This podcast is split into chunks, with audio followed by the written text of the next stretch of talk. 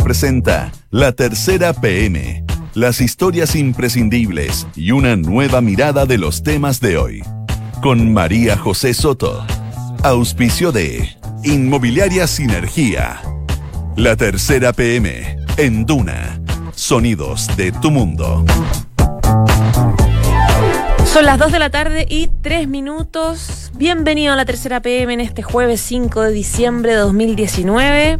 Calurosísimo, con 30,3 grados de temperatura. Y para mañana, peor, entre 12 y 33 grados la máxima para mañana, mañana viernes. Vamos a hablar de varios temas de eh, Aysén y los estragos de su protesta de 2012. Usted se acordará. Eh, hay cosas que se que, se asemejan mucho a lo que vivimos nosotros con nuestro propio estallido a nivel nacional. Del himno de carabineros en las calles también vamos a hablar y de Francia, de su huelga nacional. Varios de los temas que están aquí ya publicados en la tercera PM y vamos a pasar a revisar con los titulares. Bueno, ayer un poco se los adelantábamos. Hoy hay más detalle, más reporteo y más registro. ¿Qué fue de los casos de violaciones a los derechos humanos en Aysén en estas protestas de 2012? Hay muchos casos de gente con daños oculares em, a manos de carabineros eh, y siete años después, ¿qué pasó? Eh, si esto terminó en tribunales, etcétera, y un recordatorio también de eh, por qué se generó esta protesta en Aysén. Ayer se votó y aprobó en la Cámara de Diputados la ley antisaqueos y una vez más generó un terremoto dentro del Frente Amplio. Hay detractores de la normativa porque dicen que es criminalizar el movimiento social y se están cuestionando los votos a favor de los diputados del bloque. Yo no sé si lo habrá escuchado usted, pero se lo voy a contar. Ayer en la noche sonó en algunas calles el himno de carabineros. Hay algunos registros incluso en redes sociales. Algunas personas aplaudían, otras no. De hecho, hay un registro bien claro en Valparaíso. Em, ellos, carabineros, dicen que fue algo muy espontáneo, de gente apoyando, pero generó críticas automáticas porque muchos sienten que es totalmente provocador hacia los manifestantes y puede generar más problemas. Pues al respecto intervino la Contraloría. ¿Se puede poner a viva voz el himno de carabineros en la vía pública? No, solo se puede ejecutar el himno en actos oficiales. Más temas. A pesar de que varios municipios se bajaron, el plebiscito de los alcaldes va sí o sí. ¿Se acuerda que ellos fueron los primeros en, en, proponer, eh, preguntarle a la ciudadanía si están de acuerdo con cambiar la constitución? Bueno, ¿de qué se trata esta consulta? ¿Qué comunas participan? ¿Qué se va a preguntar específicamente? Se lo vamos a contar. Esta historia es bien interesante. Gendarmería expulsó al gendarme directo que cuidaba a Mauricio Hernández Norambuena, más conocido como comandante Ramiro, condenado, usted sabrá, por la muerte del senador Jaime Guzmán. Él está en la cárcel de alta seguridad desde que fue extraditado desde Brasil. ¿Y por qué echaron a su custodio, a su, a su cuidador? Porque le entregaba de manera irregular un montón de cosas prohibidas en el penal. Un celular, dos cargadores y, ojo con lo que le voy a contar también, tres cajas de Viagra. Así nomás. Hay un sumario para determinar responsabilidades. Viene Valentina Joffre, que es periodista de Mundo de la Tercera, a contarnos de esta huelga masiva en Francia por las pensiones. En todas partes claramente se están cosiendo las mismas habas y en París quedó la escoba. Las autoridades bloquearon el Palacio Presidencial, se movilizó a 6.000 policías. La gente en Francia está enojada con Emmanuel Macron por una reforma que consideran una amenaza a su calidad de vida. Y el nuevo libro que intenta descifrar el enigma de la primera dama en Estados Unidos es una biografía no autorizada de Kate Bennett, que es una periodista de CNN, que cuenta varias cosas bien sabrosas. Por ejemplo, que Melania Trump eh, no solamente duerme en camas separadas de su marido, sino que también en pieza separada y en piso totalmente separado de la Casa Blanca, que tiene una relación medio tensa con Ivanka Trump, que habla cinco idiomas también hay cosas bien entretenidas de su carácter. Es entretenido el libro y también el resumen que usted puede leer en la tercera.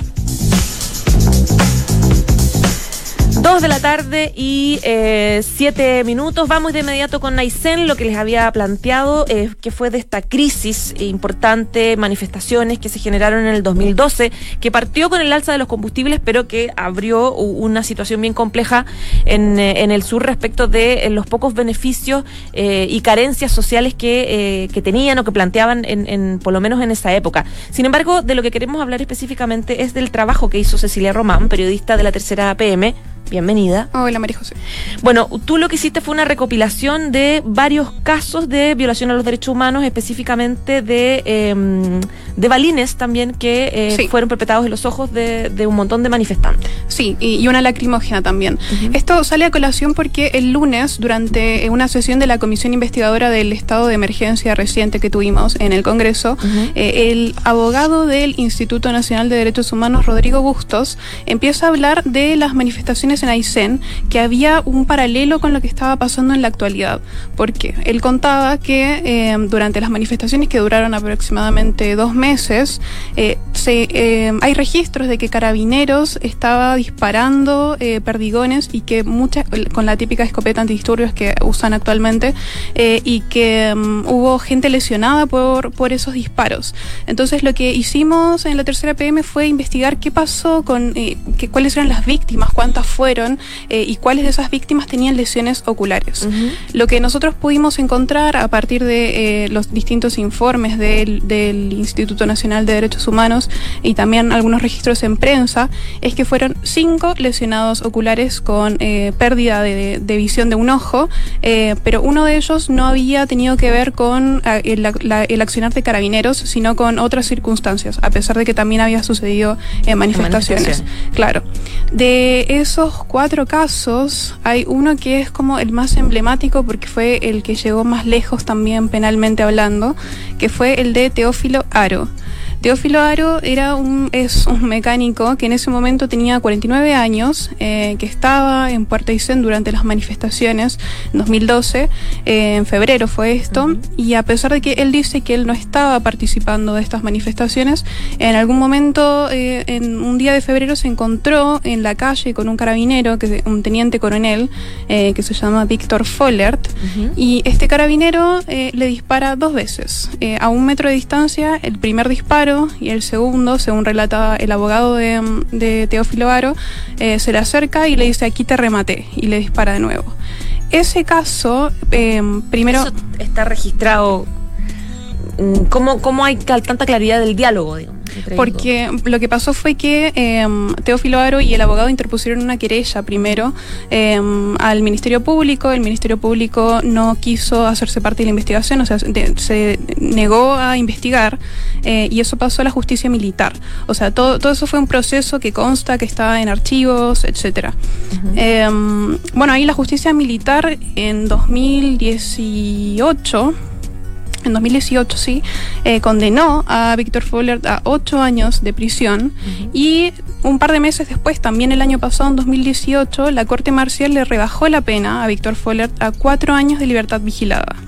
Esa causa todavía eh, la apelaron nuevamente y está eh, actualmente en la Corte Suprema. Están esperando el abogado Teófilo Aro, están esperando la citación para los, los alegatos.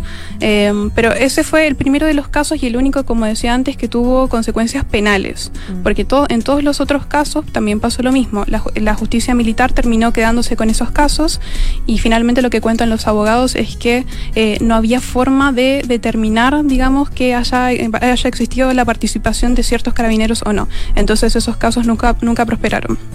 Y ah, claro, y porque tú mencionas uno de los cinco casos. Sí.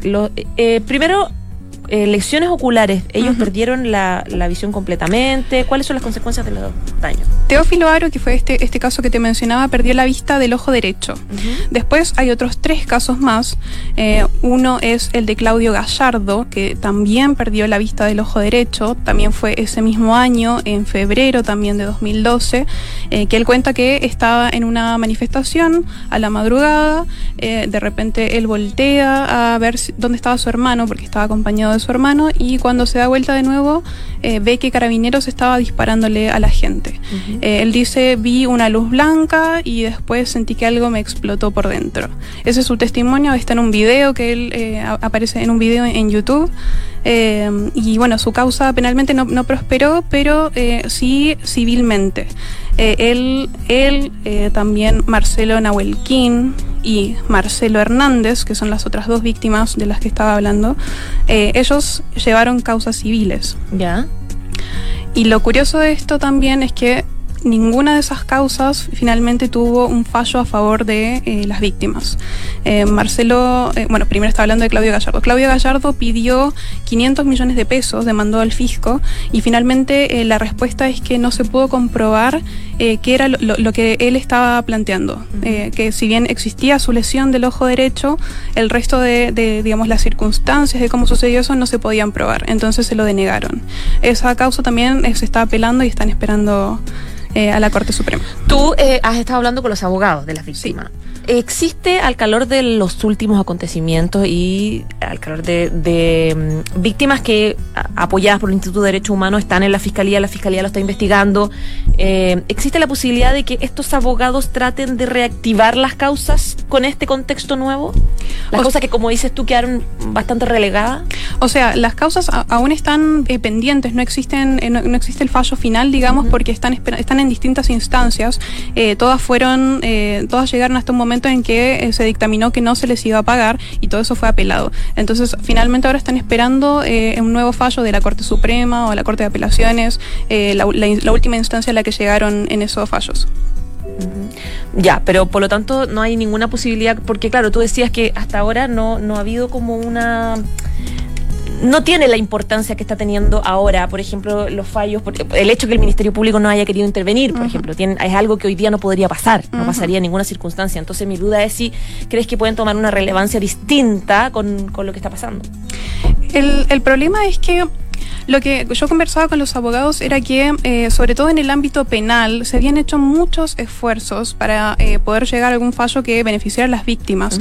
Pero lo que me planteaba, por ejemplo, uno de los abogados, Boris Paredes, era que eh, eran, eran hechos muy difíciles de comprobar y que además, él me contaba, las escopetas, tanto en ese momento como ahora, solamente las podían utilizar oficiales. Entonces, había como toda una, según él, una cofradía del silencio, como para encubrir cubrir, entre comillas, eh, a los responsables de, esta situación. Esto me lo, me lo, cuenta el abogado.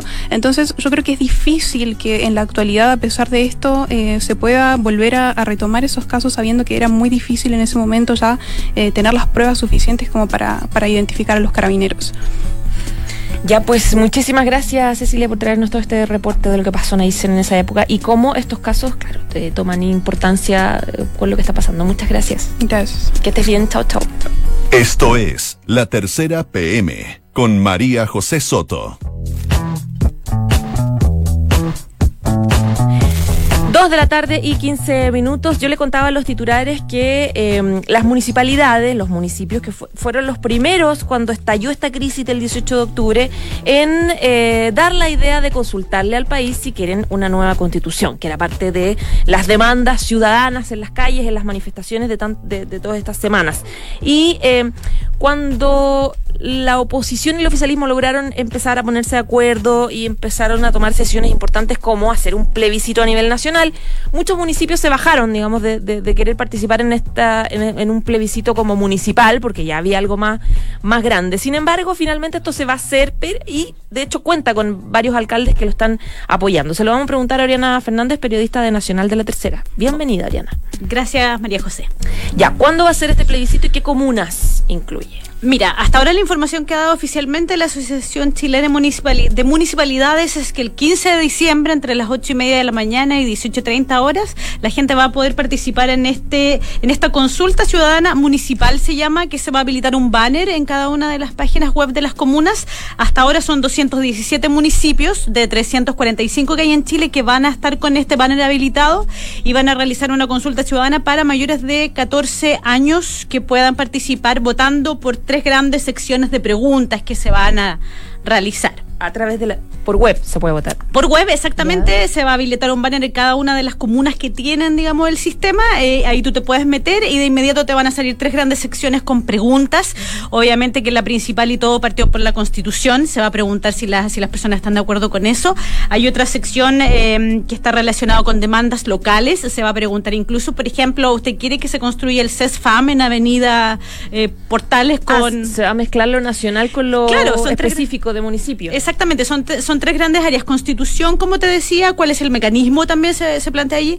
Luego, eh, la, agenda social, ¿qué priorizaría usted? Se le pregunta a la gente, por ejemplo, quiere cuando Nacional cae, está interesado en el tema AFP, vivienda, salud. Y otra tercera sección eh, online donde se le va a preguntar por demandas locales muy específicas. Por ejemplo, en el caso de Copiapó, un caso que llama la atención, se le va a preguntar, ¿usted quiere que esta zona sea decretada saturada de contaminación? Son preguntas de eh, con respecto a, la, digamos, los temas muy locales donde las personas van a poder participar y se van a elegir allí. Son tremendos, tremendos votos. Imagínate, hay uno de ellos que tiene aproximadamente 11 preguntas. Algunos dicen, la gente se va a agotar votando con esto, pero bueno. Pero si estás en la comunidad de tu casa, claro. Puede, puede ser una buena oportunidad para poder opinar, en el fondo. Exacto. Hay algunas comunas que también establecieron poder hacerlo con papeleta, que no tienen los recursos para licitar este sistema, que también es costoso. Alrededor Van a tener todos el mismo sistema. Todos el mismo sistema, las 200 de las 217 municipios que participan, 100 de ellos tienen un sistema 100% online. El resto va a tener un sistema mixto, que es que van a em, van a tener incluso alguna votación, digamos, con algún con algunos votos tradicionales, con urnas, van a haber apoderados de mesa y personas coordinando. Son las comunas un poco más pobres también. Por ejemplo, Renca es una de ellas que dijo solamente vamos a hacerlo con papeleta, otros de ellos dicen vamos a tener el papel y también eh, consulta online. Pero las comunas van a tener que licitar y pagar por el sistema y que en este caso muchos de las comunas ya contrataron a e-voting, que es la que hizo la consulta de la UDI y las consultas que se hicieron por el tema menores de edad. Si te acuerdas de ese sí, tema. Sí, del, del que también participaron varias comunas. Del toque de queda, por así decirlo. a los niños. Exactamente. Esa, esa es una de, de las empresas que ha sido una de las más elegidas por los municipios que están pagando alrededor por, por organizar localmente esta consulta entre 10 y 15 millones de pesos. Tiene un costo también local que primero dónde puedo ver si mi comuna participa en el plebiscito y cuáles son las comunas más importantes más o menos si las menciona, para que la gente que vive en esas comunas diga, bueno, puedo votar. Claro, eh, por ejemplo, eh, hasta ahora se sabe que 14 eh, de las de las ciudades de las capitales regionales, exceptuando Valdivia y Punta Arenas, se va a poder votar. Es decir, tienes, por ejemplo, ahí Erika, Copiapó, Talca, Valparaíso, Viña del Mar, vas a poder votar en Las Condes también, las personas que están inscritas allí, también, por ejemplo, Santiago Centro, Puente Alto, eh, capitales regionales, exceptuando, como te decía, eh, Valdivia y Punta Arenas. ¿Y dónde puedes verlo? En la página web de la Asociación Chilena de Municipalidades, tú puedes ver cuáles son las comunas. Hasta ahora también ha habido mucha confusión porque hay comunas y alcaldes y alcaldesas que han planteado hasta el último minuto se querían restar, pero los consejos comunales ahí en una presión media inédita les han planteado que tienen que participar. Por ejemplo, Providencia, nos contaba hoy día un concejal hasta ayer o antes de ayer estaba pensando y evaluando si participaba. La alcaldesa no quería, los concejales presionaron. Lo mismo en la Municipalidad de Santiago, también hasta el último momento no se sabía, se sumó la Municipalidad de Santiago y si tú y tú puedes votar solo teniendo una cédula, cédula de identidad, incluso los extranjeros van a poder hacerlo. Ah, sí. Sí, los, extranjeros. ¿Y cómo demuestras que vives en la comuna? Claro, porque te, te, va a preguntar eh, finalmente el sistema, eh, te va a preguntar cuál es tu root, vas a tener que poner un dígito verificador, que eso hace que tú no puedas votar dos veces porque vas a quedar re-registrado, por así decirlo. Y, pero, por ejemplo, hay muchos extranjeros que tienen cédula de identidad, van a poder votar.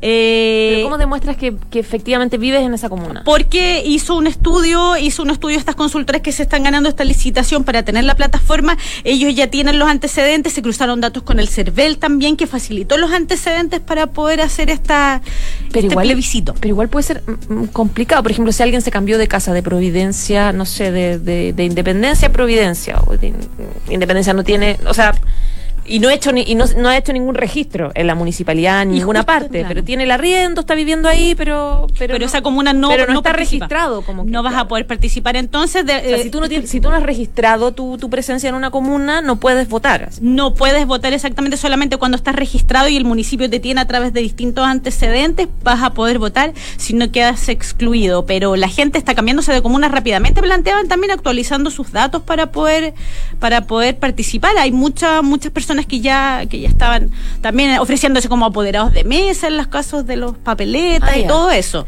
voluntarios. ¿Bajo qué argumento eh, y qué alcaldes empezaron a plantear eh, mejor no participar? Porque tú me decís la, alcaldesa Evelyn Matei. ¿Cuál es el principal argumento? Porque suena raro como suspender, independiente que haya un, plebiscito y haya un proceso participativo a nivel nacional, no deja de ser interesante preguntarle, preguntarnos qué opinamos sobre lo que ha pasado, qué opinamos de Chile, qué opinamos de la calle, de la esquina de la esquina de nuestra comuna, etcétera. Bueno, algunos alcaldes están planteando que realmente todo esto parte también por la, por la que por el estallido social, por las demandas que vienen luego, que es el tema de la discusión de la constitución, que ya se fijó el plebiscito para el 20 de abril próximo. Entonces algunos alcaldes dicen, ¿para qué vamos a consultar dos veces? Si ya viene una elección en abril, vamos a gastar recursos, no vale la pena.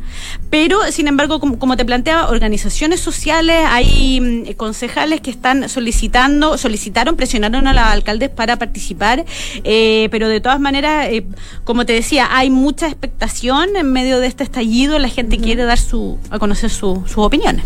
Ahora, esta votación evidentemente eh, es solo insumo, insumo para que los municipios pues claro, obviamente si, le preguntas a la gente quiero cambiar la constitución, evidentemente que no tiene ninguna... No, no tiene es una gran encuesta, planteaban Es una gran encuesta, pero a, nivel, a respecto de la pregunta local, ¿sigue siendo solo insumo, no es vinculante? Sí, algunos alcaldes han manifestado, por ejemplo, el de Independencia planteaba en la mañana, nosotros vamos a, preguntarles allí qué obra usted priorizaría, les damos ejemplos, por ejemplo, reparar la avenida Vivaceta, estoy dando un ejemplo, eh, por ejemplo, construir un CESFAM o bien usted quiere un gran área verde en la comuna, el alcalde dice que se compromete a que en marzo va a enviar ese proyecto para priorizarlo y que el gobierno regional le dé fondos regionales. Es decir, él va a hacerlo vinculante, por supuesto, todo depende de los tiempos, los plazos, los presupuestos, pero hay alcaldes que ya se están comprometiendo en que esa votación va a tener una vinculación concreta. Claro, y me imagino que para la petición de recursos, tener una consulta es algo que te ayuda en la, claro. la pelea por esos recursos. Exactamente, es una gran voz. Un buen insumo, claro. Exactamente, entonces ellos justifican también este, este tipo de cosas,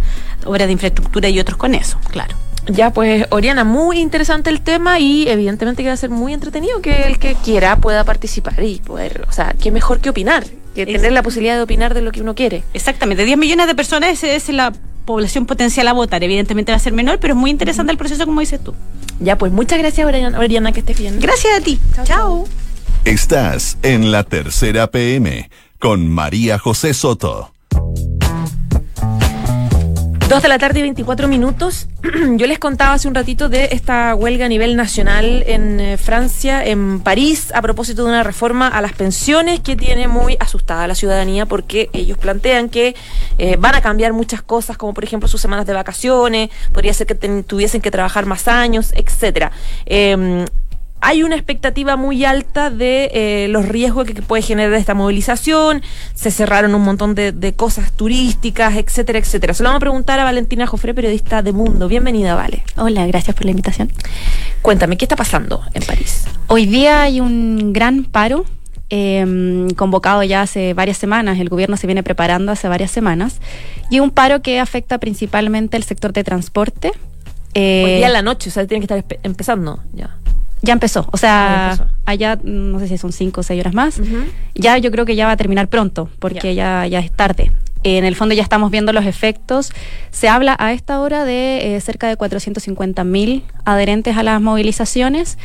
Eh, cerca del, del 90% de los trenes no, está, no están funcionando, eh, de los trenes de larga distancia.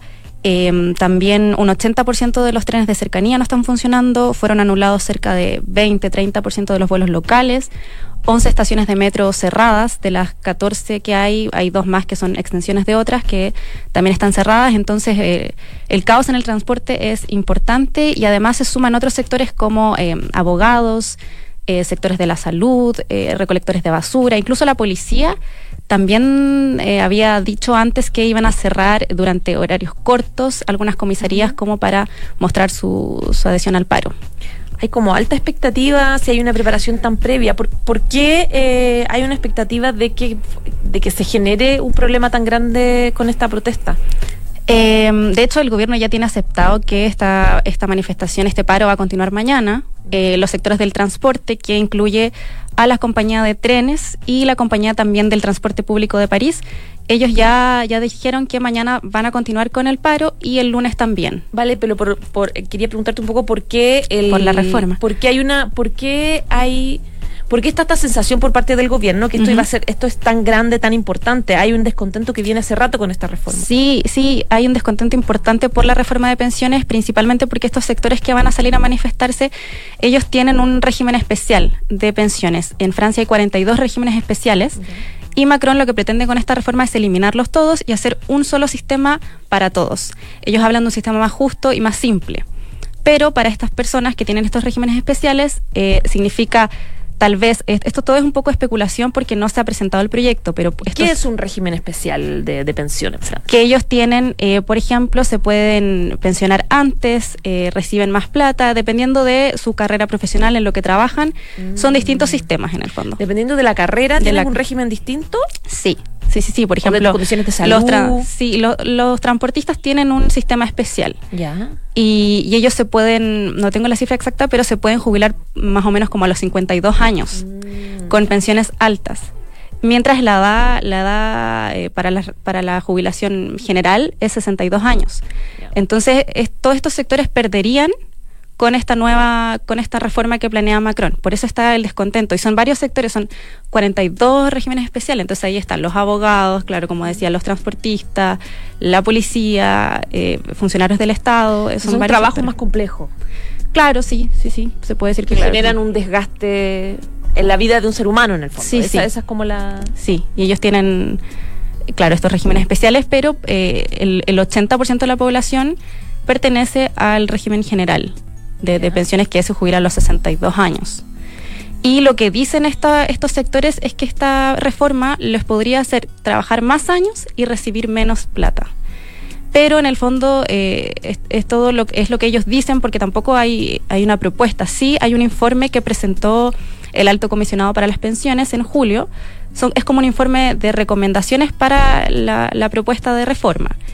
Y en este tiempo de julio ahora, eh, el, primer ministro y este alto comisionado para las pensiones se ha estado reuniendo con los sindicatos para conversar. Macron adoptó más este lado dialogante, por así decirlo, después de la crisis de los chalecos amarillos. Entonces está como esta idea de lo que presentó este informe y la otra semana ya se supone que Macron, eh, el primer ministro, va a presentar una, una reforma y ahí tendríamos más claro pero eh, Macron había descartado que se, elevara, por ejemplo, la edad de jubilación a los 64 años. Lo que sí puede pasar es que a los 64 años se establezca una tasa completa que se llama de pensiones que en el fondo si tú te jubilas a los 64 tú puedes obtener el 100% de tu jubilación. Si te jubilas antes puedes perder 5% menos por año menos trabajado y si te jubilas después te aumenta 5% por año más trabajado. Entonces en el fondo, claro, no se aumenta la edad, pero sí es como un, no sé si decir una trampilla, por así decirlo, para que igual se trabaje un, poco más, claro. hasta los 64 años. Y esa es una de, de las tantos reclamos, eh, el tema de la edad y el tema de que se eliminen los regímenes especiales. Ya, ¿y cuáles son las posibilidades de que eh, estas movilizaciones influyan en el anuncio que va a ser el próximo año, o sea, la próxima semana más? Mira, el temor es eh, el, reformar el sistema de pensiones en Francia siempre ha sido muy complejo y de hecho no se ha podido hacer cabalmente. Por ejemplo, en, 1995... Porque genera déficit y, de alguna forma hay que modificarlo. Sí, sí, claro. Y en el 95, por ejemplo, se planteó algo similar, eliminar estos regímenes especiales, y se generó un paro en el sistema de transporte por tres semanas, dos millones de personas en la calle, y el primer ministro de esa época tuvo que retirar en el fondo el proyecto. Eh, Así. ¿Ese riesgo existe acá? Sí, y ha vuelto a pasar el 2003 también y el 2010 también. Ha vuelto a pasar que se planeó una reforma y las manifestaciones en la calle hicieron que el gobierno tuviera que retirar el proyecto. El tema aquí es que este es uno de los grandes proyectos de Macron. Él eh, lo, planteó en, campaña y de parte del gobierno se habla de que esta es la madre de todas las reformas.